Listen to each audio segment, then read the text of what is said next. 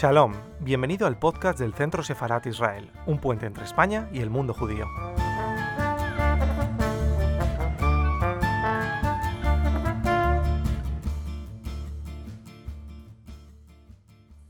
Buenas tardes, tengan todos ustedes. Mi nombre es Ani Kudisevich y en nombre del Centro Sefarat Israel la Asociación Israelita de Venezuela y el Museo Sefardí de Caracas, Morri. Curiel, quiero darles la más cordial bienvenida a todas las personas que hoy nos acompañan utilizando el canal de YouTube del Centro Sefarat eh, para conocer la historia de Paquita Sitzer en su huida de los nazis. Es conveniente destacar que con esta charla nosotros estamos participando dentro de lo que son el conjunto de actividades que se están llevando a cabo en distintas partes del mundo con la finalidad de honrar y de recordar a las víctimas del holocausto. Y es en este contexto donde resalta que el 27 de enero es el Día Internacional de Conmemoración en Memoria de las Víctimas del Holocausto. Esta fecha fue establecida por las Naciones Unidas mediante la emisión de una resolución en el año 2005. Vale la pena mencionar que el 27 de enero de 1945 es el día en el cual las tropas soviéticas liberaron el campo de concentración y exterminio nazi de Auschwitz-Birkenau. Hoy en día estamos próximos a cumplir 76 años de este evento liberador y nuestro compromiso consiste en promover el respeto a la vida y a los derechos humanos, así como luchar contra el antisemitismo, el racismo y cualquier otra forma de intolerancia que pueda violentar a determinados grupos humanos. Con estas breves palabras eh, introductorias vamos a dar inicio al evento, el cual está estructurado de la siguiente manera. En primer lugar, se tiene prevista la intervención de Miguel de Lucas, director general del Centro Sefarat Israel, antes de escuchar el testimonio de Paquita Sitzer. Al finalizar, Jessica San Román va a leer las preguntas y o comentarios que tengan a bien realizar por escrito durante el transcurso de la transmisión de esta charla. Sin más que agregar, le cedo la palabra a Miguel de Lucas. Muchísimas gracias, Ani. Para mí es un placer esta colaboración tan maravillosa que tenemos con la comunidad judía de, Caracas y de toda Venezuela. Y es un verdadero placer porque además es una comunidad a la que tengo un gran cariño. He estado allí, he estado visitando la comunidad, ahora hace ocho años visité el museo también en su dimensión de Caracas y luego también en su dimensión diaspórica, porque una parte de esa comunidad está ahora con nosotros en España, o también tengo relación con ella pues en, la propia relación que tenemos con, con, Miami. ¿no? Pero en todo caso, el vínculo con Caracas es muy intenso y la verdad es que es un judaísmo vivo que es, es un referente para nosotros muy importante, a pesar de las dificultades añadidas que por avatares de la historia podéis estar viviendo en estos momentos en, en vuestro querido y maravilloso país. ¿no? Eso por un lado, o sea, un amor incondicional a, Venezuela, unido a un amor incondicional a la comunidad judía de, Caracas y de toda Venezuela. Y luego algo que probablemente Ani no sepa, que es que yo he tenido una experiencia, eh, perdón, Ani, bueno, Ani y Paquita, las dos, eh, he tenido una experiencia personal, que es la siguiente. Hace dos años, acompañados por una persona extraordinaria que es Josep Calvet, que es el historiador, el gran historiador de los caminos por la libertad, que así es como llamó él al cruce de los Pirineos por los refugiados durante la Segunda Guerra Mundial, hace en el verano del 2019 tuve experiencia de hacer personalmente ese recorrido, cruzar los Pirineos a pie. Evidentemente era verano, lo hicimos además en sentido inverso, no lo hicimos de Francia a España, sino de España a Francia por el Valle de Arán.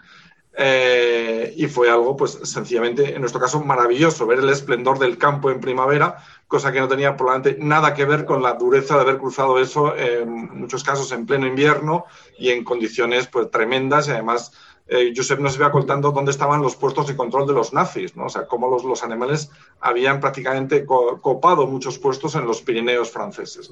Con lo cual tengo la experiencia personal directa de haber hecho este recorrido y nuestra intención además con el grupo de amigos que nos acompañó, entre ellos pues eh, Josep como historiador, otros miembros de la comunidad judía, el embajador de Israel en España también estuvo en ese grupo, eh, otros historiadores, tenemos la idea de institucionalizar ese viaje cada año cuando sea posible. Desgraciadamente, la pandemia no nos lo ha permitido este último verano, pero volveremos, volveremos a los Pirineos y volveremos a hacer ese itinerario que nos llevó a lugares maravillosos del Valle de Arán y de toda la provincia de Lérida, en Cataluña.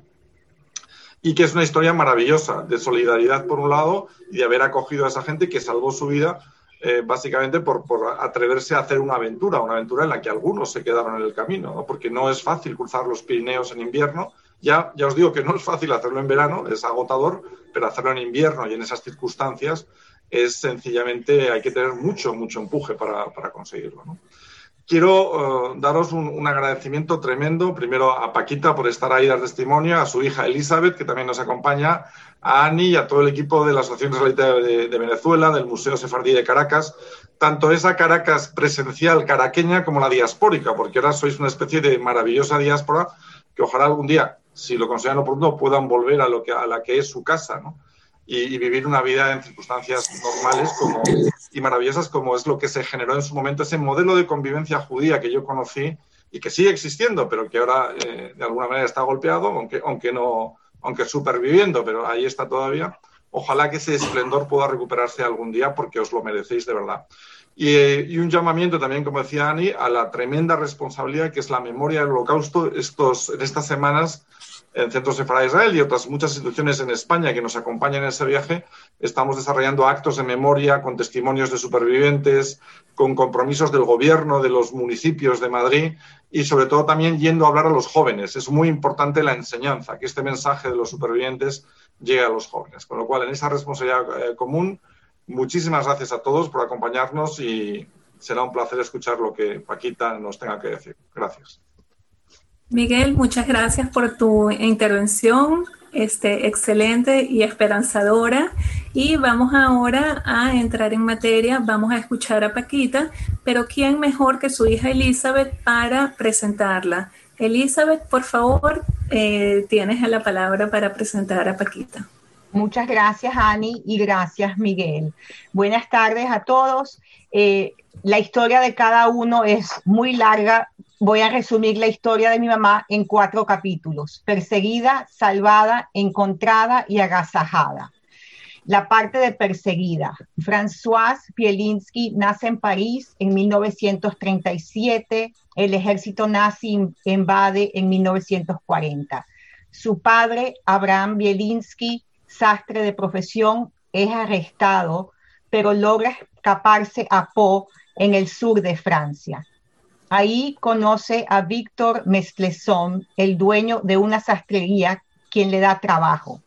Víctor, afortunadamente, también es miembro de la resistencia y ayuda a Abraham Bielinski a volver a París para rescatar a su esposa Estera y a sus hijos François y Reinhold. En octubre de 1942, un mes antes de que el ejército nazi entrara en Francia libre, donde estaban viviendo, y nuevamente gracias a los contactos de Víctor Mesclesson, la familia Bielinski logra cruzar los Pirineos desde Luchon en Francia a Les en la provincia de Lleida. En Les son detenidos por la Guardia Civil ya que no tenían una visa de salida de Francia. Desde ese momento, es desde ese momento cuando un sargento de la Guardia Civil dijo, François en español es Francisca, y aquí a las franciscas las llamamos Paquita, que el nombre de mi mamá cambió. Segundo capítulo, salvada. El guardia civil tenía órdenes de mandar a la familia al campo de concentración Miranda de Ebros en Burgos y de ahí regresarlos a Francia. Para una niña de cinco años, ver llorar a su padre implorando clemencia es algo que hasta el día de hoy nos estremece a todos. En ese momento aparecen los héroes anónimos de Les, gente sencilla, campesinos, testigos del acontecimiento. Le reclaman a las autoridades diciendo, ya llegaron hasta aquí, no los devuelvan. Gracias a la intervención de estos héroes anónimos, la familia Bielinski llega con suerte a Barcelona y en enero de 1943 zarpa desde Vigo a Venezuela. Tristemente, en 1945 se enteran de que Víctor Mesplezón, el salvador de la familia, fue delatado por sus actividades en la resistencia y murió en un campo de concentración alemán, a pesar de no ser judío, perdió sus vidas por sus acciones heroicas. Tercer capítulo, Encontrada. En el 2011, el historiador y autor Joseph Calvet encuentra a Françoise Bielinski, que ahora es Paquita Sitzer en Venezuela. Le cuenta que encontró su registro de arresto de, ella y de toda la familia en Les y ayuda a llenar un poco los huecos en la historia familiar. Cuarto capítulo, Agasajada. En el 2012, Paquita regresa a Les, donde, lugar donde volvió a nacer esta vez tuvo una cálida bienvenida y una emocionante visita donde seguramente estaba rodeada de los descendientes de los héroes anónimos que habían ayudado a salvar a la familia Bielinski en 1942. En el 2015, invitada por Joan René, presidente de la Diputación de Lleida, vuelve a los Pirineos para participar en una visita oficial. Y en el 2016 gracias al equipo de la Sharsha en Barcelona. Eh, nosotros participamos todos en el documental Perseguidos y Salvados. Mi mamá y toda nuestra familia, la generación que no tenía que existir, estamos muy agradecidos a Josep Calvet que la encontró y nos aportó valiosa información de nuestro pasado, a Mireya Boya que nos ayudó a entender más sobre el generoso pueblo del Valle de Arán en Les, y a Joan René, presidente de la Diputación de Lleida, por haber permitido el retorno. Muchas gracias al Centro Sefarad Israel, al Museo Sefardí de Caracas y a la Asociación Israelita de Venezuela por patrocinar y organizar este evento. Antes de poner a mi mamá, les quiero decir que para ella conocer el pasado y hacerlo vivo en el presente es una labor enormemente valiosa. Saber y comprender aportan formas de pensar que reconocen y rechazan el mal, valoran y privilegian al bien. Y antes de presentar a mi mamá Paquita Sitzer, eh, comparto su lema de vida que es gracias a la vida. Buenas tardes, muchas gracias.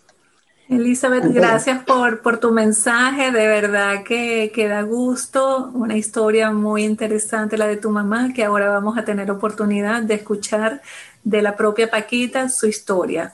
Paquita, adelante, Buenas tardes a todos los que están temprano y los que están buenas noches para los que están lejos.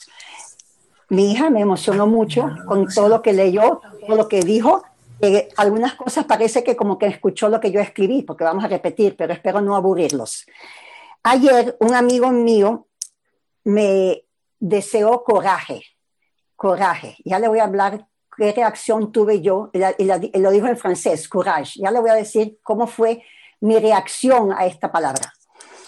Primero, eh, quiero decirles que mi nombre, Françoise Bielinski, tiene 18 dígitos. Aparentemente, parece que tenía que vivir, porque 18 es high en hebreo y eso es vida. Entonces, eh, ya llegué a esta avanzada edad y parece que ese era mi destino, desde mi nombre, vivir. Bueno, cuando mi amigo me dijo courage, courage es lo que tuvo mi padre para salvar a su familia.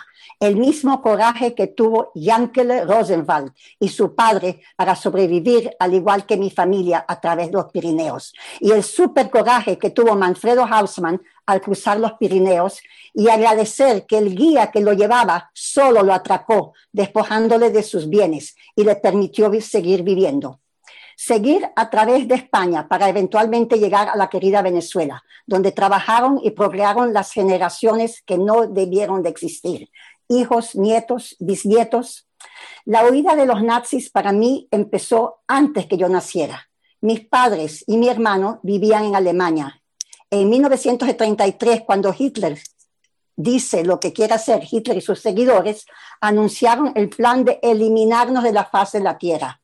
Mi papá, Abraham Bielinski, hombre precavido, muda a su pequeña familia a Francia. Establece un taller de confección y le va bien. 1937 llego yo. Todo aparentemente es normal. En 1939 Alemania decide que va a conquistar Europa y eliminar a los judíos, culpables de todo lo que se le antoje a los nazis que nosotros podemos haber hecho mal. 1940, 14 de junio, los imponentes Champs-Élysées, los campos de liceo, son invadidos por los Bosch, de Bosch, los nazis. El ejército alemán no estoy muy al tanto de la política, pero Francia se divide en la Francia ocupada y la Francia libre.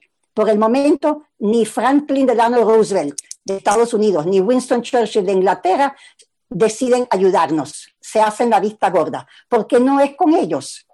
Mi padre, judío polaco, con residencia legal en Francia, es arrestado, enviado a un campo de concentración en Blois, B-L-O-I-S. No es muy conocido, pero si lo metes en Google van a saber que hubo un, campo de concentración. Hombre de Guáramo y sortario logra escaparse al sur de Francia libre. Po, ciudad frente a los Pirineos. Necesita trabajar mi papá, su mazal lo sigue acompañando, entra a buscar trabajo en la sastrería de Víctor Mesplisson, miembro de la resistencia. Este extraordinario ser humano ayuda y aconseja a mi padre para traer la familia que se había quedado en París. Octubre de 1940, Esther, Reinhold y Françoise se reúnen con Abraham, mejor dicho, conocido como Albert. Vivimos en Po dos años. Vecinos, gente de campo, agricultores, sorprendidos que según sus conocimientos no teníamos cuernos. Para mí fueron dos años tranquilos, la cama se calentaba con botellas de agua caliente, a acostarnos nos daban una bebida de vino caliente diluido. tranquilos para la nena de 3 a 5 años, claro. Yo estaba tranquila, no así para mi padre, buscando salvación, ya que tenía noticias de la horrorosa situación en Europa. Madame Mesplesson, su hija Henriette, sus hijos Gastón y Víctor nos ayudaron generosamente con afecto y manutención. Desgraciadamente alguien denunció a Víctor, la Gestapo lo arrestó y falleció en, el campo, en un campo de concentración en Alemania en febrero de 1945. Víctor, mi héroe, era soltero y tenía 43 años. Recientemente un primo de Víctor me encontró y me dio más detalles de la vida de Víctor. Mi hijo Eduardo va a leer una carta que recibí hace pocos días del primo que se llama Robert Mesplisson. Él, su padre y el padre de Víctor eran primos hermanos. Eduardo.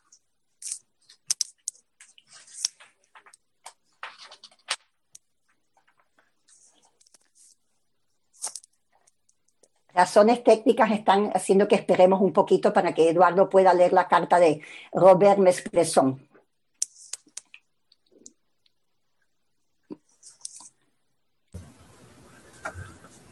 ¿Aló?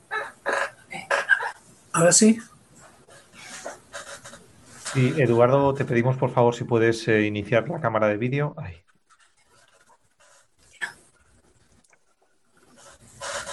Listo. Ok, Víctor Mespresón y su familia eran primos de mi padre, dice la carta.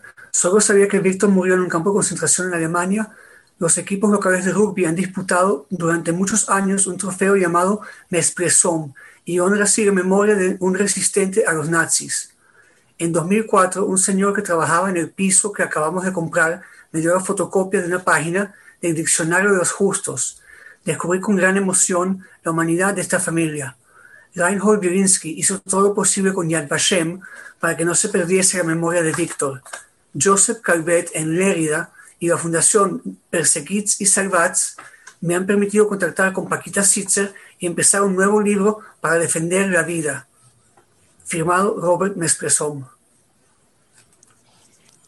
Gracias, Eduardo. Muy emotivo haber sabido, haber tenido el contacto con Robert Mesplesson, porque la verdad que sé que la familia no tenía hijos y bueno, me emocionó mucho. Yo fui a Po en, hace unos 20 años y yo busqué la tumba en el cementerio de la familia Mesplesson. Solamente encontré la de Gastón, que parece que había ayudado mucho a la gente ciega. No sé mucho más, pero sí estoy en contacto con Robert, con Cristian y me, me da más eh, emoción saber que otras personas también piensan en Víctor. Bueno, eh, Víctor siempre fue mencionado en mi casa, una buena gente que nos ayudó, hasta que conocí a Geneviève Orjolet, cónsul de Francia en Venezuela. Ella obtuvo informe de los antiguos combatientes de Francia que Víctor era un héroe víctima del nazismo. Fue condecorado post-mortem en 1947, mort pour la France, muerto por la Francia. En enero de 1955 fue condecorado por, como deporté resistant, resistente deportado. Lástima que no, no lo pudieron condecorar en vida. La gente muere cuando se deja de hablar de ellos. Y por eso cuando escriba mi libro, se lo voy a dedicar a mi padre, a Víctor, a Lisbeth Rodán con su documental La ausencia, a Perla Hassan dedicada al no olvidar y a Josep Calvet, incansable historiador de la Universidad de Lérida, investigador y que llenó un capítulo desconocido de mi vida. Todos valiosos por su ardua labor. Que sigan con vida y salud. Mi vida se divide entre un antes de conocer a Josep Calvet y después de conocer a Josep Calvet. Gracias a él, en el 2012 visité el pueblo de Les, donde casi me retornan al nazismo en, en los años 42, por no tener la documentación en regla. Les queda en el Valle de Arán, es un pueblito, y los araneses, testigos de esta situación, le ruegan a las autoridades que nos dejen estar, ya cruzaron, ya están aquí, ¿por qué los vas a devolver? Todas estas personas para mí son héroes anónimos que no sé su nombre, no sé quiénes fueron, pero definitivamente que sean benditos por lo que dijeron, porque una buena palabra en el momento adecuado es una salvación. El sargento Bonachón me rebautizó con el nombre de Paquita. Nos arrestaron, nos saltaron, fuimos a Barcelona, octubre de 1942. Entre en enero de 1943, hacia la salvación, tomamos el barco en Vigo que se, llama, el, se llamaba el Cabo de Buena Esperanza. Y Buena Esperanza fue para nosotros todos. En ese barco también venía el abuelo de Leland Chester, el señor Joseph Chenstohovsky. También estaban los fundadores del negocio Vogue, y no sé quién más, habrá habido mucha gente. No viajamos en primera, viajamos en un dormitorio gigantesco que era para mujeres y para hombres separados, pero llegamos a Puerto Cabello el 3 de febrero de 1943 con mucha suerte. El presidente Isaías Medina Angarita, de bendita, memoria, permitió que los judíos se quedaran, que nosotros nos quedáramos, porque en la Cancillería había órdenes de no dejar entrar judíos a Venezuela pero parece que el presidente en ese momento decidió tomar sus decisiones y no lo que le decían otros. Nos permitió quedarnos en esta bendecida tierra. 2012-2014, mi hija ya les dijo, Diputación de Lleida, bajo la presidencia de Jean Renier, deciden hacer un documental, Perseguí y Salvar, Perseguidos y Salvados. Espero que algún día tengamos la oportunidad de divulgar este documento que me parece muy importante. El documental tiene que ver con resaltando la memoria histórica de las montañas de la libertad. Gracias a todos los que me han dado la oportunidad de contar brevemente una parte de mi vida. A mis hijos, a mis nietos, la generación que no debió existir, sean gente de bien y ayuden al prójimo cuando sea posible. Gracias por escucharme.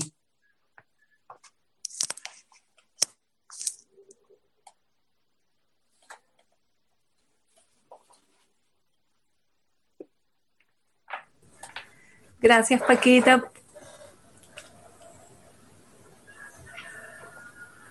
Bueno. Jessica. Sí, muchas, muchas gracias. ok. Muchas gracias, Paquita, eh, por compartir contigo tus recuerdos y el testimonio. Eh, mientras que, que pasen las, eh, las preguntas en el chat, Em, quería empezar solamente un momento para mandarte saludos y cariños, em, para mencionar algunos, eh, de Lili Rosen, del Colegio Hebreo Unión Barranquilla, del Comité Venezolano de Yad Vashem, Sara Cases, Marita Melamed, Ana Cristina Fernández desde Chicago, Inés Garrido, Miriam Obermeister, eh, bueno, todos ellos te saludan. Em, Empezamos con la, eh, con una primera pregunta. ¿Qué recuerdos tienes tú de Les? O sea, también un poquito de las personas con las que te encontraste ahí. ¿Tú me estás preguntando los recuerdos de Les ahora o en aquella época? Bueno, pues ya de los dos momentos. Ok. Antes de eso les voy a hablar de mi breve estadía en París. Yo tenía tres años y medio cuando entraron los alemanes. Y lo único que me acuerdo es que fuimos a un sótano que estaba oscuro, un bebé estaba llorando y alguien prendió una vela. Eso es lo único que me recuerdo de París. Cuando llegamos a Po, me acuerdo que me llevaron a un kindergarten él tenía gallinas, él vivíamos en el campo, vivía muy lindo y, y gente muy querida, a pesar de que creían que, que no, a pesar de saber que no teníamos cuernos, igual eran muy buena gente los campesinos y los vecinos. Eso es Po. Ahora llegamos a Luchón, no me acuerdo mucho de Po, también volví a Po, porque quería saber cómo era el pueblo donde yo había sobrevivido. Bueno, cuando llegamos a Luchón, yo estoy diciendo cuando llegamos, yo no me acuerdo nada de eso. Yo lo único que me acuerdo es que cuando crucé las montañas, al llegar abajo, los guías, primero los guías, muy buena gente, eran jóvenes, hijos de republicanos, que ellos me ayudaron, me llevaron sobre los hombros muchas veces. Y en algún momento en la montaña, mi mamá decide que ella no va a bajar porque ella lo ve muy peligroso. Me imagino que no tenía zapatos de goma como hoy en día y no sé qué vestimenta tendría. Y mi mamá dice, yo no bajo. Bueno, todo el mundo la dejó allá arriba y no, no pueden hacerle caso a un momento de histeria de una persona, pero hay que salvar al grupo. Y después mi mamá se sentó y se deslizó y llegó hasta abajo. Eso es dicho por mi madre. Cuando llegamos al pueblito, ya saben que el sargento nos ayudó, que nos iban a devolver. Bueno, muchas emociones que sacuden el alma, muchas emociones que sacuden el alma.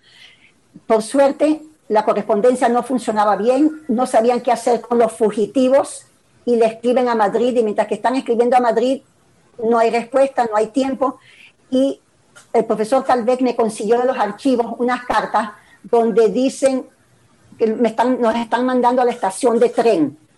Aquí les están mandando a la, estación, a la estación de tren para que vayan al campamento de Miranda de Ebros. La última carta que se recibe dirigida al director del campamento Sentimos mucho no poder mandar los fugitivos porque se han evadido. No sabemos qué ha pasado con ellos.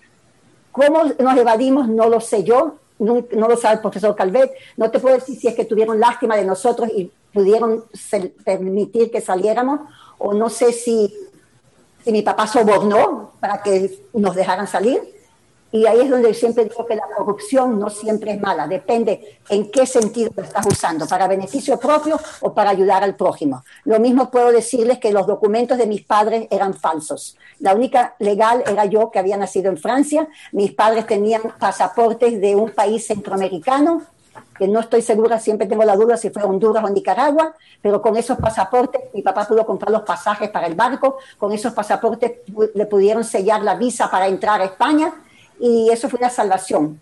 No, no sé los detalles de cómo los obtuvo, pero sin duda alguna eh, ayudó para que pudiéramos llegar a Venezuela. Eh, Les, Barcelona, sí sé que tuvimos un poquito de una pensión en Barcelona y después tomamos el barco. Les, Les es un pueblo encantador que tiene los baños termales, que tiene una fábrica de caviar. Yo no sabía que se hacía caviar en otras partes, solamente en Rusia. Pero bueno, eh, muy lindo y el agasajo que me hicieron, yo dije, pues esto me siento como una reina. De repente me dice un amigo, mira, hay unos afiches en el pueblo que esta noche en la plaza del ayuntamiento eh, van a inaugurar una placa en honor a los, los, que cruzaron, a los que se salvaron. Y bueno, yo, yo, yo, era el 22 de agosto, yo cumplo el 23. Bueno, eso me hicieron estrella. Y parece que todavía lo soy. gracias, gracias, gracias. Bueno, ¿qué más te puedo decir? Subimos al barco en el barco yo era un chicle con mi hermano, que tenía cinco años más que yo, me odiaba. Yo no sé cómo las arreglé para quemarme la pierna también, pero bueno, llegamos a Venezuela. Le voy a hablar de Puerto Cabello. Puerto Cabello, primero dormimos en un pueblito, perdón, en una pensión. Puerto Cabello hace mucho calor.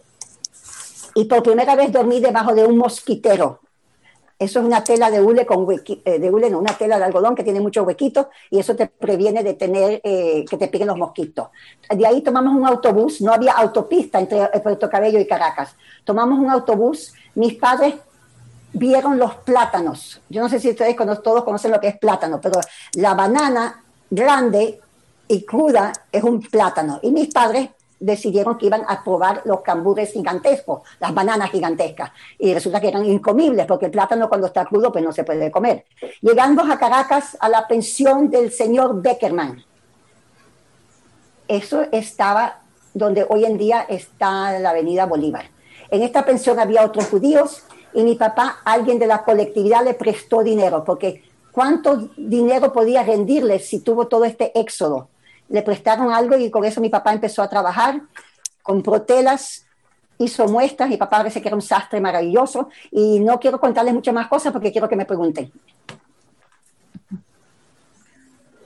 Bueno, pues eh, tengo aquí otras preguntas. Un momentito. Bueno, eh, traslado también las felicitaciones y agradecimiento por nuestra querida amiga Perla Hassan, también, que te está escuchando.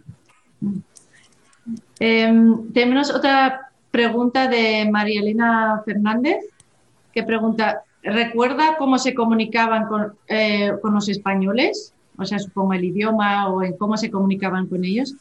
Y si creían que el campo de concentración de Miranda de Ebro era como los instalados por los nazis, ¿qué percepción tenían en aquellos tiempos?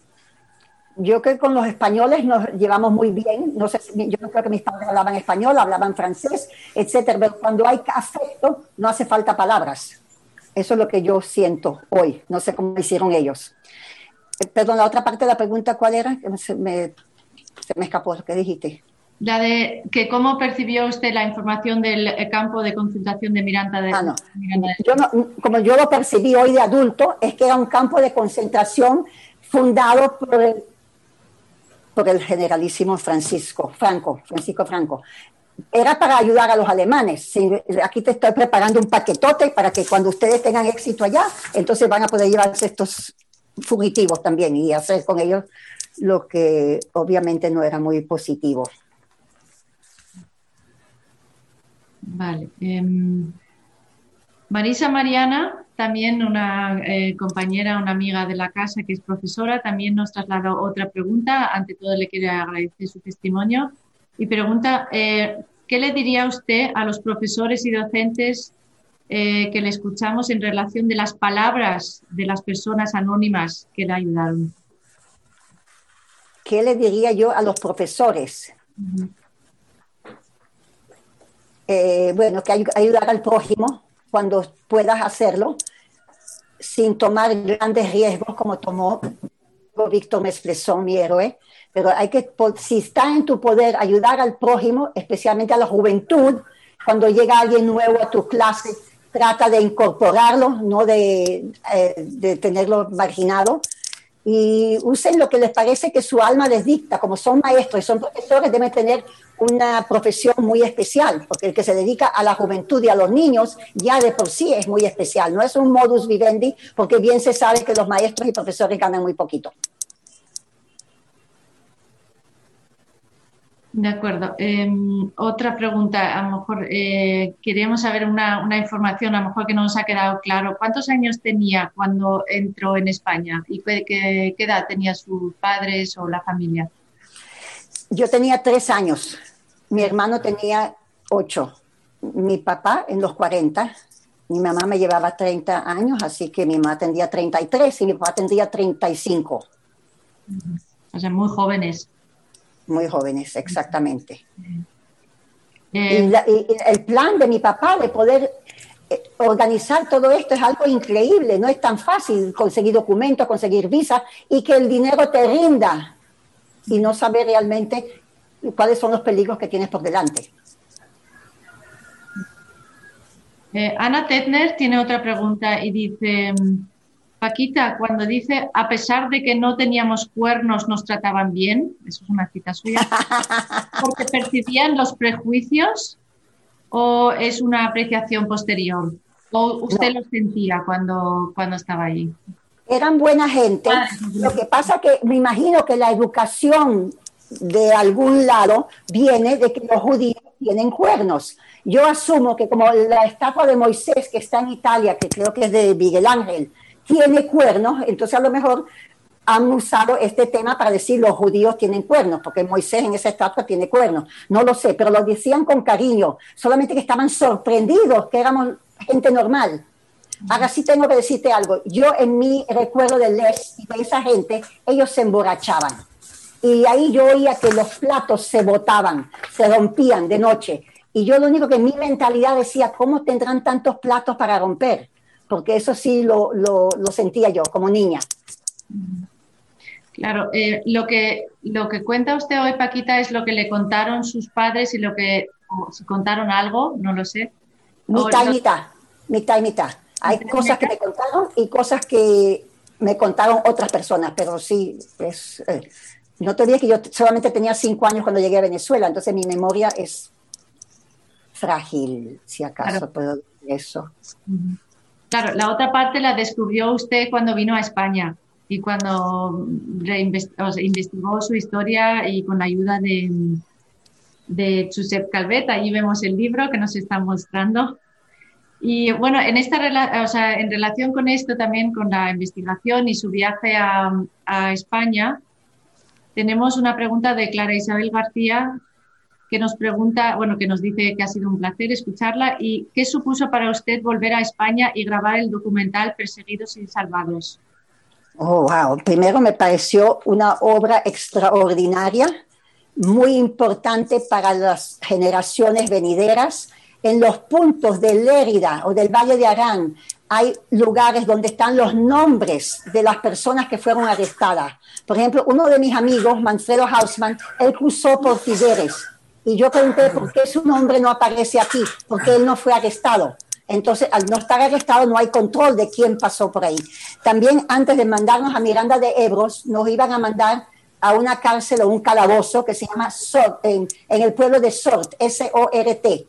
Y ahí realmente la gente estaba hacinada, pero no llegamos a ir, por suerte. Yo digo que tuvimos mucha, mucha suerte y ese es uno de los factores bien importantes, porque tú puedes pensar, planear, planificar, pero la última palabra la tiene el Todopoderoso. Bueno, con esto, con eso también vemos los, los distintos destinos que esperaban a las personas que pasaban por el Pirineo, ¿no? Unos fueron arrestados, unos en la, en la bueno, en una prisión de Sort, otros en la prisión de Figueras, otros nada, no, ni figuran en los, en los archivos porque pasaron por la frontera legalmente y porque pasaron casi desapercibidos. No pasaron legalmente, perdona que te interrumpa, no es que vayan, bueno, los que pasaron legalmente, este, pero en general pasaban desapercibidos, podían escaparse. Y eso es la, donde tuvo la, la suerte, porque por ejemplo, mi amigo, él llegó a Figueres y siguió, nadie lo paró. Entonces me imagino que no en todas partes eran tan eficientes como eran en Les. Eh, entonces tengo otra pregunta eh, de de Rachel Schwarzman. ¿Qué siente usted eh, recordando estos momentos de su, de su vida y contar su historia? Bueno, hoy me siento bien. Las últimas semanas, ya que me están preguntando, tenía la tensión alta, estaba nerviosa, hice muchos borradores y decidí no puedes hablar espontáneamente porque si no te vas a ir por la tangente. Entonces decidí anoche escribir eso, eso lo que pude leer, porque son muchos temas. Por ejemplo, ¿cómo llega Josep Calvet a mí? Llega a mí por la oficina de Yad Vashem en Caracas, que en ese momento tenía una directora ejecutiva que se llama Mónica Azulay. Mónica me encuentra con mi apellido de soltera y entonces me comunico con el profesor Calvet, que fue muy emocionante y como digo, es antes y después en mi vida. Eh, el, cómo hicimos la película de Perseguir y Salvar, eso también es muy emocionante. Primero, no es fácil conseguir un sobreviviente de esa época. Yo, yo soy la mayorcita. Entonces, ese, documental tiene la, la sobreviviente, hijos de sobrevivientes y nietos de sobrevivientes. Y es un documental muy importante que debiera de enseñarse en las escuelas porque te, se, se, muestra, primero, eh, es un, un, documental muy bien hecho, muy, muy hermoso y muy interesante, porque ahí ven en vivo, especialmente en estos momentos en que tenemos el brote de antisemitismo, donde tenemos el brote de negadores, es muy importante que ahí todavía, aunque sea en la pantalla, estás viendo a gente que habla de lo que le sucedió a ellos y a sus, y a sus familiares. Bueno, tenemos otra pregunta eh, también de, Eduardo Díaz Arevalo que también agradece su testimonio y preguntaría que qué consejo nos puede dar o qué le gustaría transmitir a los jóvenes de hoy en día para que en un futuro no se repitan acontecimientos horribles como el holocausto.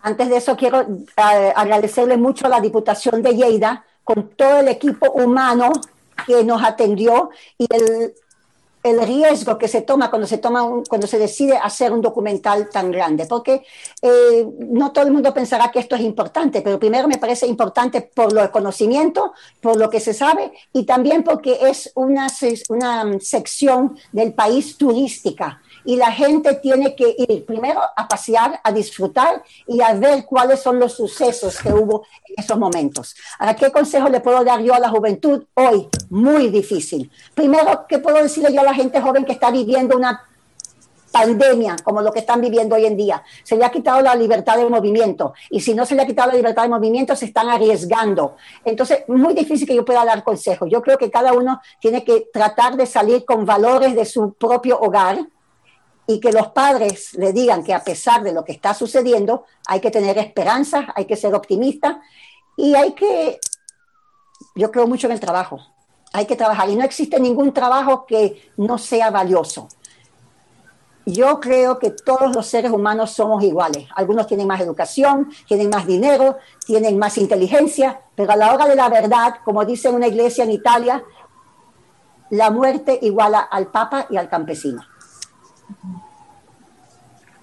Luego, eh, me parece, yo cuando pienso en, tus padres, en tu familia, que huyeron prácticamente con nada. O sea, tampoco es que, tenían el viaje organizado, tenían los papeles, tenían a alguien que les esperaba, esperase que tuviesen un transfer, eh, que sabían por dónde ir.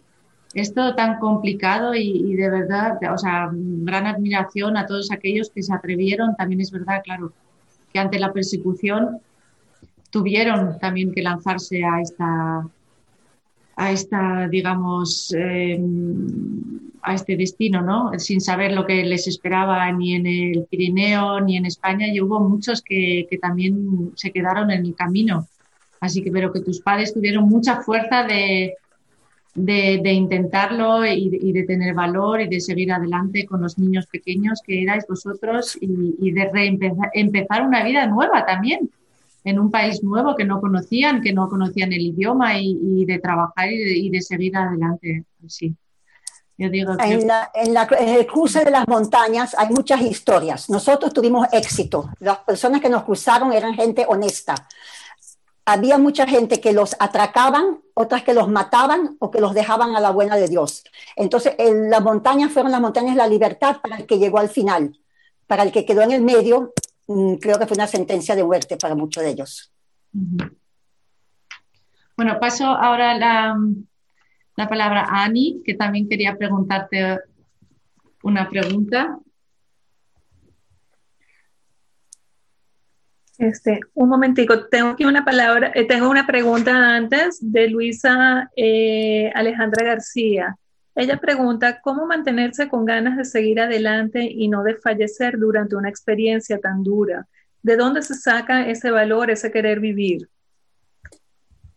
Yo creo que cada uno tiene un don de querer vivir, de querer defenderse, de querer progresar, de ser optimista. No es muy duro, es muy fácil que yo te diga todo esto porque yo tuve la suerte de tener padres maravillosos, a mí me amaron y me cuidaron, a mí nadie me eh, torturó, no me tatuaron, es muy fácil para mí, pero yo no te puedo dar el consejo, mientras que yo admiro a los sobrevivientes de campos de concentración, la gente que está tatuada, que todavía ellos podían normalizar sus vidas. Esa es la gente admirable, porque ellos sí que tienen un bagaje muy dramático.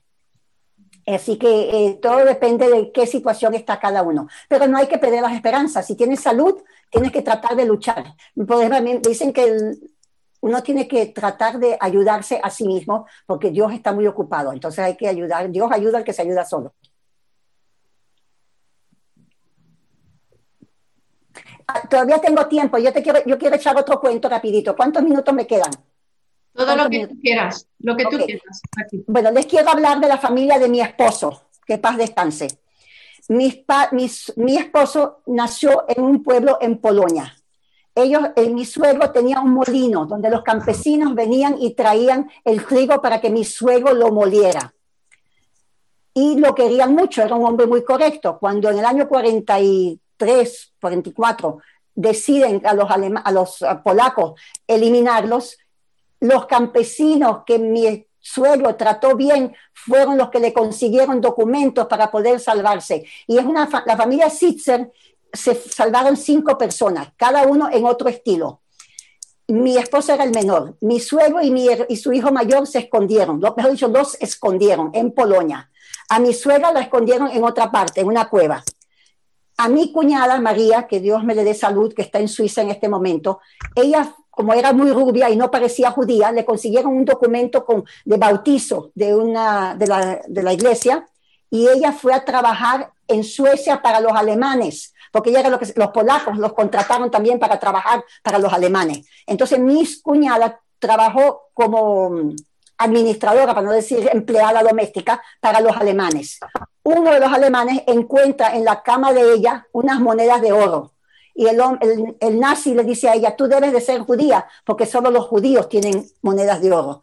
Ella le dijo, eso no es mío y no sé quién lo puso ahí cuando se termina la guerra en Suecia y apresan al soldado y a todos los alemanes que estaban ahí, mi cuñada va y le dice, devuélveme mis monedas.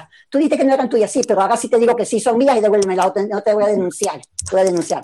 Ese es el cuento de mi cuñada. Mi marido, con su documento de bautizo católico y, e hijo bastardo, tienen, él era muy, muy dinámico, tendría 12 años más o menos, y él lo dejaron suelto a la buena de Dios él estaba en el campo, él ayudaba a los campesinos, ordeñaba, ordeñaba, las vacas, tomaba un poquito de leche directamente de las vacas.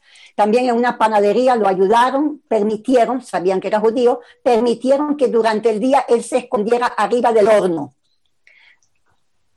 Y, durante, y a veces la niña de la panadería subía para que él no hiciera ruido y decían que había un gato allá arriba. Bueno, su supervivencia fue muy grandiosa primero no se bañaba en el río con los otros amiguitos porque se bañaban desnudos y él no se iba a desnudar. Él tenía un, sentido de supervivencia. Él no podía. Decía que siempre tenía bronquitis o pulmonía y él no se iba a bañar en el río.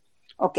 Cuando termina la guerra, un concuñado, un familiar, no saben dónde está mi marido. A todas estas, no los padres no saben dónde está mi marido y entonces dicen, un señor dice, yo creo que yo lo vi a ese muchacho, porque era un muchacho, tenía 13, 14 años.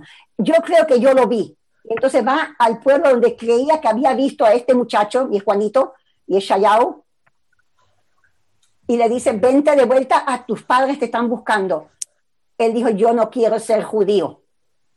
Pero bueno, el Señor le dio una cachetada y se lo llevó de vuelta a sus padres. Y así tuve yo la suerte de haberlo conocido y haber tenido una linda familia y una linda relación.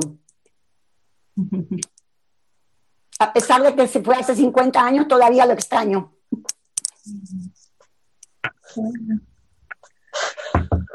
Este, tengo, voy a leer ahorita dos preguntas que acaban de llegar. Una es de Mary Reynolds, gracias que agradece por su charla, y pregunta que aquí en Estados Unidos se ha visto un incremento en el antisemitismo. ¿Usted cree que esto ha aumentado o ha mejorado? El antisemitismo siempre existió, solamente que está a flote de nuevo y está aparentemente como que de moda, porque son en las universidades, en los pueblos, no sé si es una mezcla de antisemitismo con terrorismo, con, no, no, te puedo decir, pero de qué ha surgido, pero siempre estaba ahí. El antisemitismo solamente se medio durmió un poquito porque no estaba de moda y ahora parece que como que sí está de moda. Entonces ya todo el mundo, y claro, gracias a nuestra maravillosa patria Israel, más razón, porque nos, porque una vez a mí me preguntaron si yo era orgullosa de ser judía. Le digo, yo no soy orgullosa de ser judía, yo no hice nada para ser judía. Soy judía y gracias a Dios que soy judía y, y no me disgusta ser judía. Pero sí le dije, de quien estoy orgullosa es del Estado de Israel, que con todas las dificultades que han tenido, han hecho florecer un país, un desierto, y con todas las dificultades que han tenido, han podido eh, encontrar la ciencia, la maravilla, la tecnología. Bueno, siempre eso porque el Estado de Israel tenga algún día una verdadera paz. Bueno.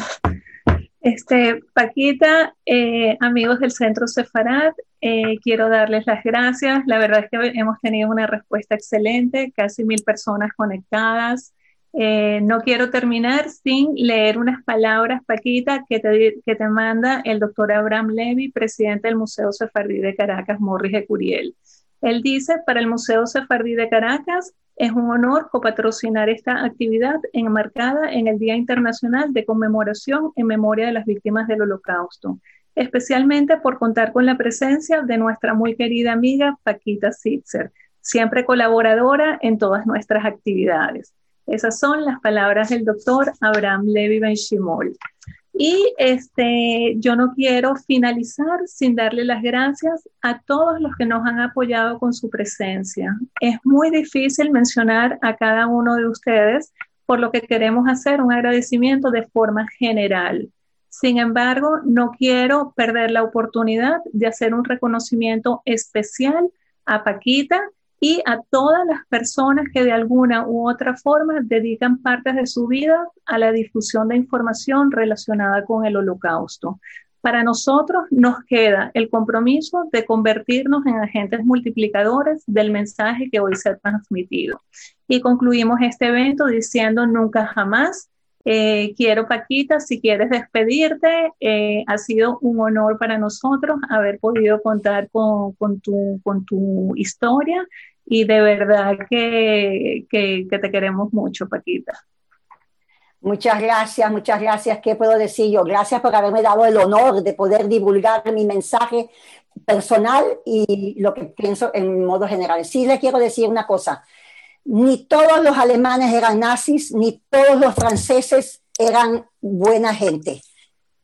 En todas partes del mundo hay de todo. Y eso es lo que uno tiene que estar eh, concentrado. Existe gente que quiera ayudar, existe gente que quiera hacer maldades. Ojalá nunca nos encontremos con ellos. Amén.